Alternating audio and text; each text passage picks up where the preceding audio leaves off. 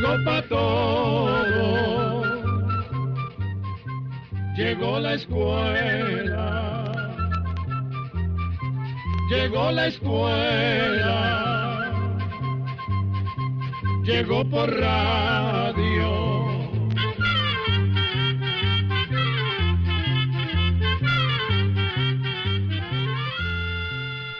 Instituto Centroamericano de Extensión de la Cultura presenta su programa Oigamos la Respuesta. Compartiremos con ustedes las preguntas de nuestros oyentes y daremos las respuestas a sus inquietudes. Mándenos sus preguntas al apartado 2948-1000 San José, Costa Rica. También puede enviarnos sus preguntas al correo electrónico icq.org o encuéntrenos en Facebook como Oigamos la Respuesta. O llámenos por teléfono, código de área 506, número 2225-5338 o 2225-5438. Hoy vamos a hablarles de la historia del maíz, gracias a los arqueólogos que son los científicos que se dedican al estudio de los objetos que hacían los pueblos antiguos, y gracias a los científicos que estudian las plantas, hoy se sabe que este generoso grano, el maíz, nuestro maíz, tiene miles y miles de años de estar entre nosotros. Pero, ¿por qué los que vivimos en estas tierras nos consideramos hijos del maíz? ¿Qué fue esta planta para nuestros antepasados indígenas y por qué, hasta el día de hoy, el maíz se considera el lazo que nos une, el lazo de unión de nuestros pueblos? Eso es lo que queremos contarles el día de hoy. Y para comprender por qué ese grano se convirtió en esa raíz que nos une, tenemos que devolvernos en el tiempo miles y miles de años atrás, cuando los antiguos pobladores de estas tierras no tenían un lugar fijo para vivir, y nuestro territorio era casi una inmensa y tupida selva.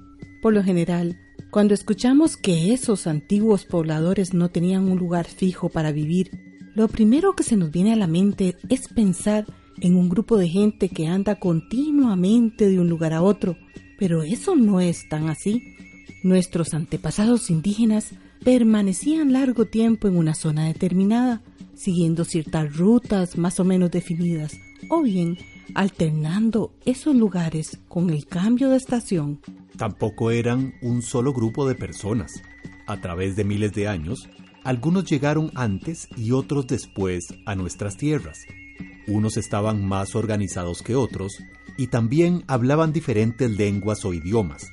Y como es de suponer, algunos grupos empezaron a interesarse más por conocer el mundo que los rodeaba y poco a poco fueron transmitiendo o dando a conocer esos conocimientos a los otros grupos. Al principio, en cada lugar donde se quedaban por un tiempo, recolectaban muchos tubérculos, semillas, frutas y otras partes de las plantas para comer. También cazaban animales pequeños y pescaban en los ríos o en el mar, pero además, para ayudarse en sus tareas, ya habían empezado a fabricar objetos que servían para punzar o para cortar hechos de hueso, piedra y madera. Con el paso del tiempo, algunos de esos grupos, aparte de recoger alimentos y cazar, se interesaron en estudiar las semillas, el crecimiento de las plantas y cómo éstas crecían dependiendo del suelo y del clima de los lugares donde estaban. Y así, observando y aprendiendo de la naturaleza, empezaron a escoger las mejores semillas, a sembrar tallos y a cuidar las plantas que tenían mejor sabor o daban mejores frutos. También al sembrar algunos tallos y al esparcir semillas, se dieron cuenta que algunas plantas se daban mejor en la sombra y otras por el contrario necesitaban los rayos del sol. Se cree que esas primeras plantas fueron las calabazas o ayotes, el chile o chiltoma y los frijoles, solo para nombrarles algunos ejemplos. También recogían las mejores semillas y se las llevaban con ellos a otros sitios cuando cambiaban de lugar para vivir. Pero no vayan a creer que estos primeros experimentos con las plantas fueron de un día para otro. Duraron mucho, mucho tiempo para estar seguros que todo lo que habían observado y hecho daba buen resultado. Sin embargo, con el maíz pasó algo distinto, pues no nació como una planta silvestre o salvaje. Nada de eso. Nuestros antepasados indígenas haciendo cruces, muchos experimentos y seleccionando las mejores semillas, lograron crear el maíz. En otras palabras, el maíz nació gracias al trabajo humano. Después de muchos años de trabajo y de un sinfín de discusiones, hoy la mayoría de los científicos están de acuerdo que el maíz, como lo conocemos hoy día, viene originalmente del teocintle, un cereal silvestre que en el idioma indígena náhuatl significa grano de Dios. Todavía no se ha podido saber exactamente dónde y cuándo se domesticó lo que ahora es el maíz, es decir, ¿Cuándo fue que transformaron el teocintle para convertirlo, por medio de la selección y cruces, en el maíz que conocemos hoy día? Aunque se sabe que el teocintle existía en Guatemala y también se sabe que los pólenes de maíz más antiguos que se han encontrado fueron hallados en Oaxaca, México, y tiene más de 7.000 años, los científicos creen que es posible que haya otros más antiguos, y las semillas de maíz más viejas tienen unos 5.000 años y fueron encontradas en el centro de México.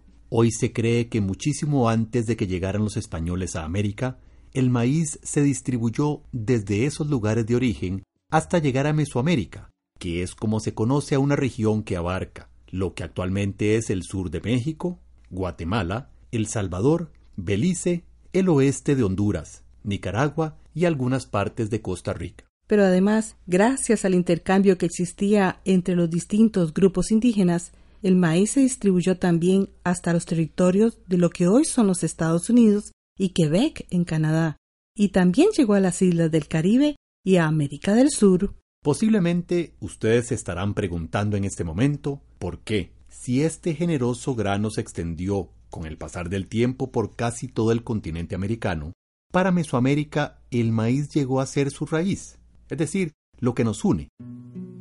Pero eso se los contaremos después de escuchar la hermosa canción Tonada de las Espigas del cantautor venezolano Simón Díaz. son un solo amanecer y cuando llega el invierno vuelven a reverdecer, reverdecer las mazorcas de los trinos escriben una postal cuando empieza la cosecha del conuco del turpial, del turpial. Las espigas en el campo son un solo amanecer y cuando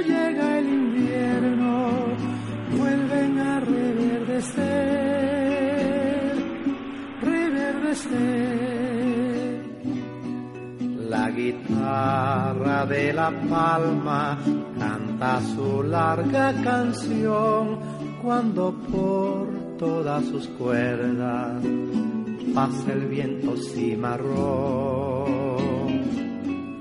cimarrón. Las espigas en el campo son un solo amanecer y cuando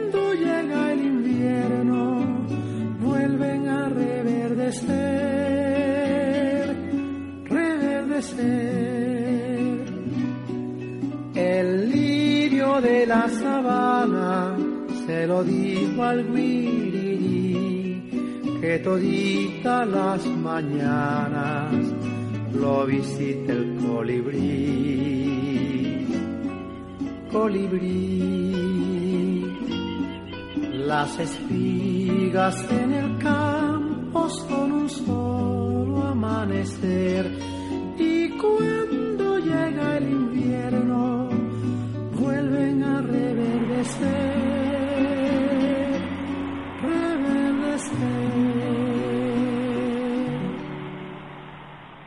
El maíz se convirtió en el lazo que une a todas nuestras tierras porque gracias a este generoso grano y a la forma de cultivarlo, esos antiguos pobladores pudieron organizarse, quedarse a vivir en un solo lugar y empezar a conocer lo que significa vivir en comunidad.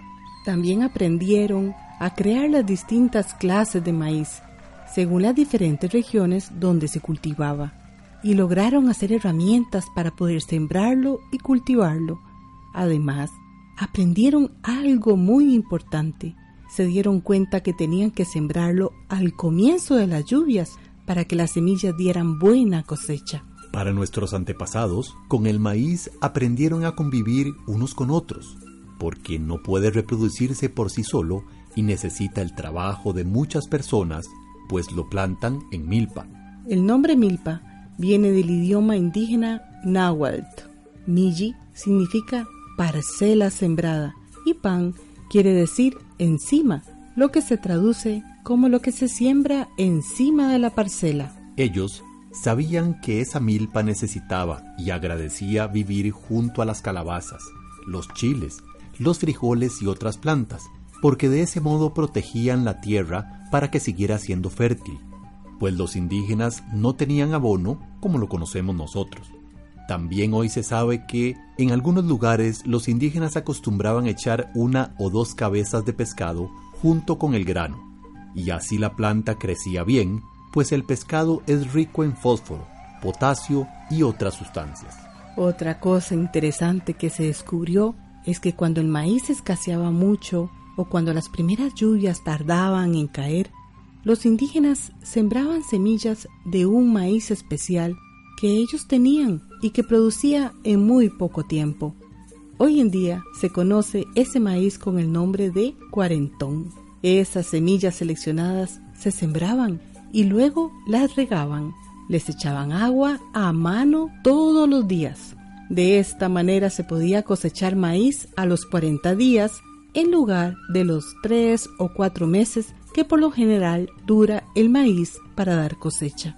Aunque las mazorcas eran un poco pequeñas, con ellas los indígenas lograban remediar en algo sus necesidades. Esa manera de cultivar la tierra les permitió avanzar en sus vidas, pues fue el reflejo de los conocimientos, del conjunto de técnicas y prácticas que fueron adquiriendo a través de muchísimo tiempo.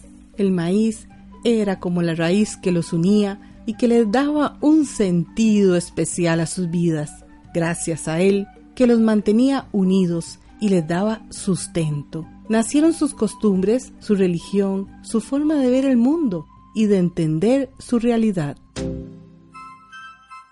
Vamos a hacer otra pausa para escuchar otra canción, en este caso en la voz de Brenda Leticia Ramírez, la canción Hombres de Maíz, cuya música y letras son del guatemalteco Edwin Bautista.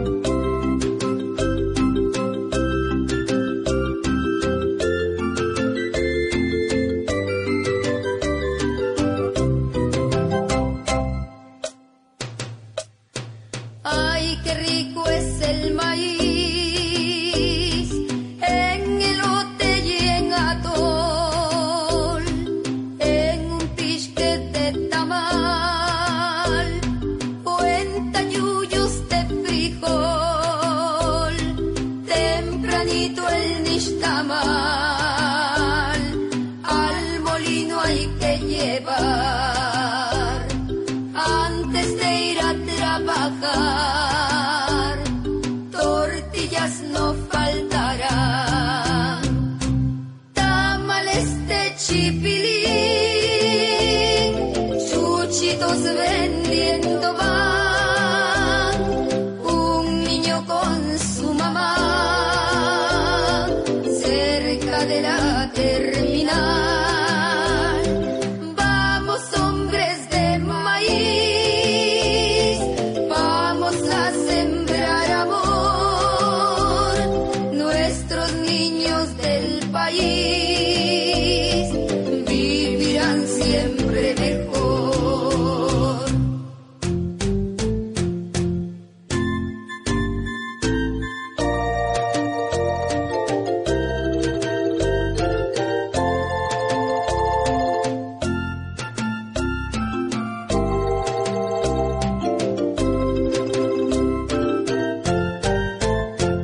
Para nuestros antepasados, todo su mundo giraba en torno al maíz y a la milpa, y fue gracias a esos dos tesoros que nacieron las primeras aldeas, que más tarde se hicieron más grandes y formaron grandes ciudades con hermosos monumentos que hoy en día podemos admirar.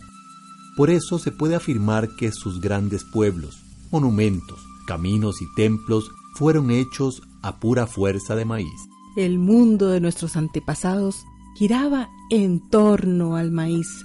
En sus narraciones, ellos le dan al maíz un papel principal, pues para ellos era una planta sagrada. En los pueblos indígenas entendieron al maíz como el nacimiento de la humanidad. Los dioses les dieron a los seres humanos el maíz para que tuvieran alimento, pero hombres y mujeres tenían que cuidarlo. El maíz brotaba de la tierra y los seres humanos tenían que atenderlo y alimentar al mismo maíz para que se desarrollara y pudiera dar entonces sus beneficios. Para los indígenas olmecas, por ejemplo, que habitaron en el sur de Veracruz y Tabasco, en México, el maíz era su dios principal y hacían muchas ceremonias religiosas en su nombre. Lo representaban de distintas maneras, ya fuera como el grano, la mazorca o la planta. También en las hachas para cortar los árboles, para preparar su cultivo o para combatir a los enemigos, estaba presente el dios del maíz. Para los pueblos nahuas, el origen del maíz era el cuerpo del mismo dios llamado Pilcentecuatl. En el Popol Vuh, el libro sagrado de los indígenas mayas de Guatemala, se dice que fueron cuatro animales, el gato de monte, el coyote y dos pajaritos, el chocoyo y el azacuán, los que enseñaron el lugar donde crecían unas plantas que tenían mazorcas blancas y mazorcas amarillas.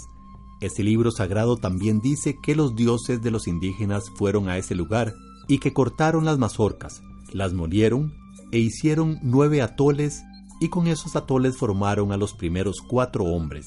Según este relato, fue de esos primeros cuatro hombres de maíz que se originó toda la raza humana, y como el maíz tenía muchos colores, podía ser blanco, gris, azul, amarillo, rojo, morado, según sus creencias. Los seres humanos creados a partir del maíz tenían diferente color de piel.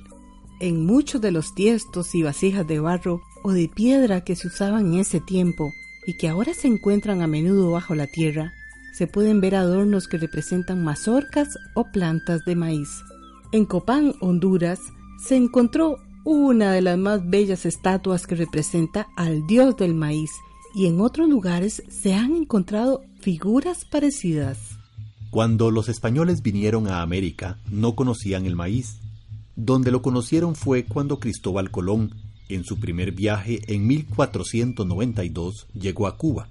Esto se sabe porque Colón acostumbraba a escribir todo lo que pasaba en sus viajes, y contó haber visto en Cuba unas mazorcas con cuatro clases de granos distintos en cada una.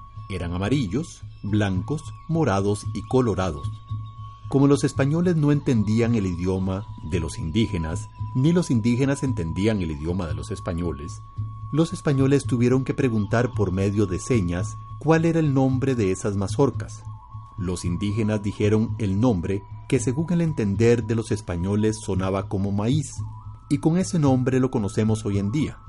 Y los españoles no estaban tan equivocados porque los indígenas le decían al maíz maíz, que para ellos significaba lo que sustenta la vida. Sin embargo, en Cuba el maíz no fue tan importante como para nosotros, pues la yuca y el camote eran en realidad los cultivos más importantes para ellos. Pero como a los españoles lo que les impresionó fue el maíz, Colón se llevó a España las primeras semillas provenientes de Cuba y Haití. Esto ocurrió en 1494, a la vuelta de su segundo viaje al Nuevo Mundo, como los españoles le decían a nuestras tierras. Luego, a través de los años, los españoles llevaron las mazorcas a otros pueblos. Poco a poco, este cultivo se fue extendiendo por Europa, África y Asia y por todos los pueblos del mundo. Pero además, los españoles tuvieron que acostumbrarse al maíz, tuvieron que aprender a comerlo y aprender a sembrarlo. Si no lo hubieran hecho, jamás hubieran podido conquistar estas tierras, pues aquí no había trigo, ni cebada, ni otras cosas a las que ellos estaban acostumbrados. En un escrito muy antiguo que escribió un español que vino junto con Cristóbal Colón, nos relata cómo los indígenas sembraban el maíz. Dice así. Los indios siembran el maíz en tiempo de luna nueva, pues ellos creen que así como la luna empieza a crecer, así también crecerá la semilla. Cuando el tiempo está listo para la siembra, cinco o seis indios van al terreno y se ponen frente al terreno en fila, a un paso de distancia uno del otro. Entonces, con un palo casi del tamaño de una persona, hacen un hueco en el suelo. Mueven el palo hacia los lados para hacer más grande el hueco. Sacan el palo y con la mano izquierda dejan caer cuatro o cinco granos. Los granos los sacan de una bolsa que llevan colgando a la espalda o en la cintura.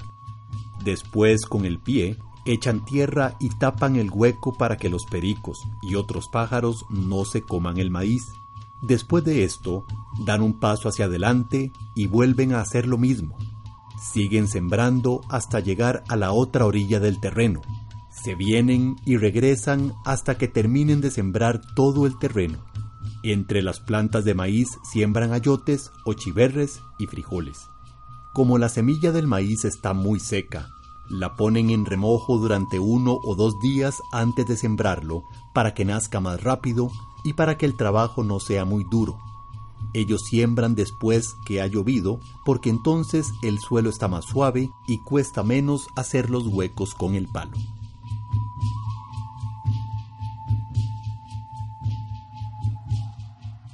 Aquí los españoles encontraron mucho y más de lo que buscaban. Aquí encontraron un nuevo mundo lleno de tesoros. A través del tiempo se mezclaron con los habitantes de nuestras tierras y de allí nacieron nuestros antepasados, que fueron una mezcla entre los indígenas y los españoles. Toneladas de plata y oro salieron en ese tiempo para España, pero el más valioso tesoro que encontraron fue el maíz, pues ese cereal ha hecho que millones de niños, jóvenes y ancianos puedan alimentarse en el mundo entero. El maíz es un cereal que da energía y fuerza a la gente para poder trabajar, estudiar y muchas otras cosas más. Este efecto lo da el maíz por la gran cantidad de almidones que contiene. Pero el maíz no solo contiene almidones, sino que además contiene azúcar, grasas, proteínas, minerales como el hierro y el calcio y muchas vitaminas. Así que cada vez que nos comamos una tortilla, un taco, una pupusa, un pozole, un tamal y tantas otras deliciosas comidas que hacemos con el maíz, tengamos presente las manos de esos antiguos pobladores indígenas que lo crearon, a base de esfuerzo, imaginación, experimentos, cruces de semillas, tesón y mucho amor y paciencia. Una bendita paciencia.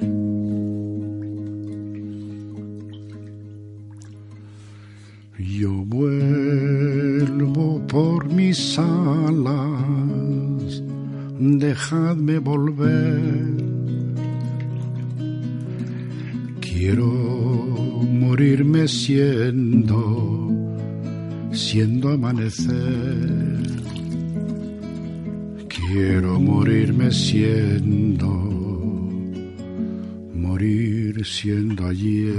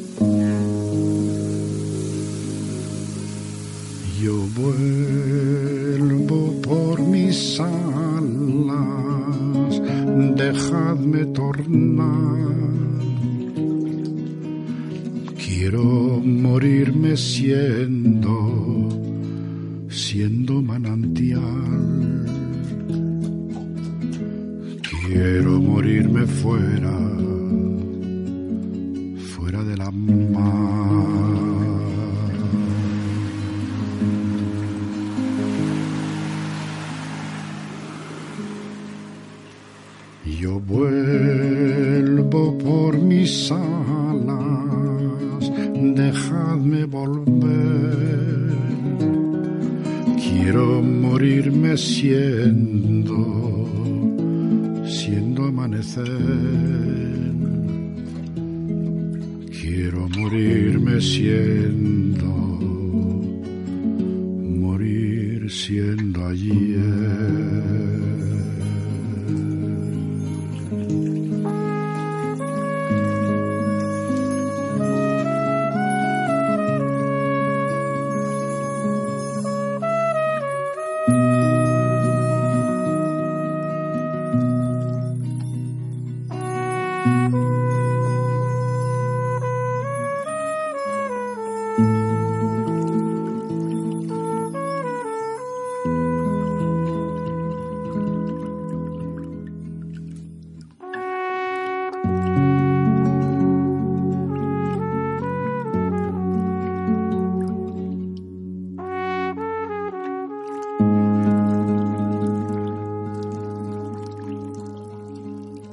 Quisimos terminar esta charla de la historia del maíz con el poema del español Federico García Lorca, que se llama Yo vuelvo por mis alas, que el músico Paco Ibáñez, también español, le puso música.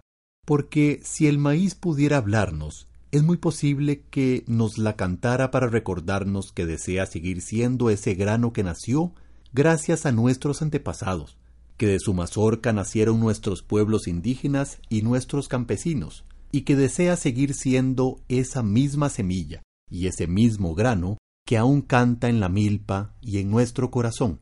Y con esto hemos terminado la charla de este día. Muchas gracias a todos.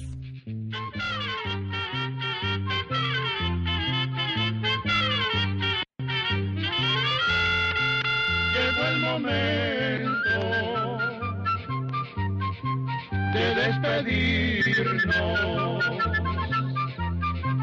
Se va a la escuela, se va cantando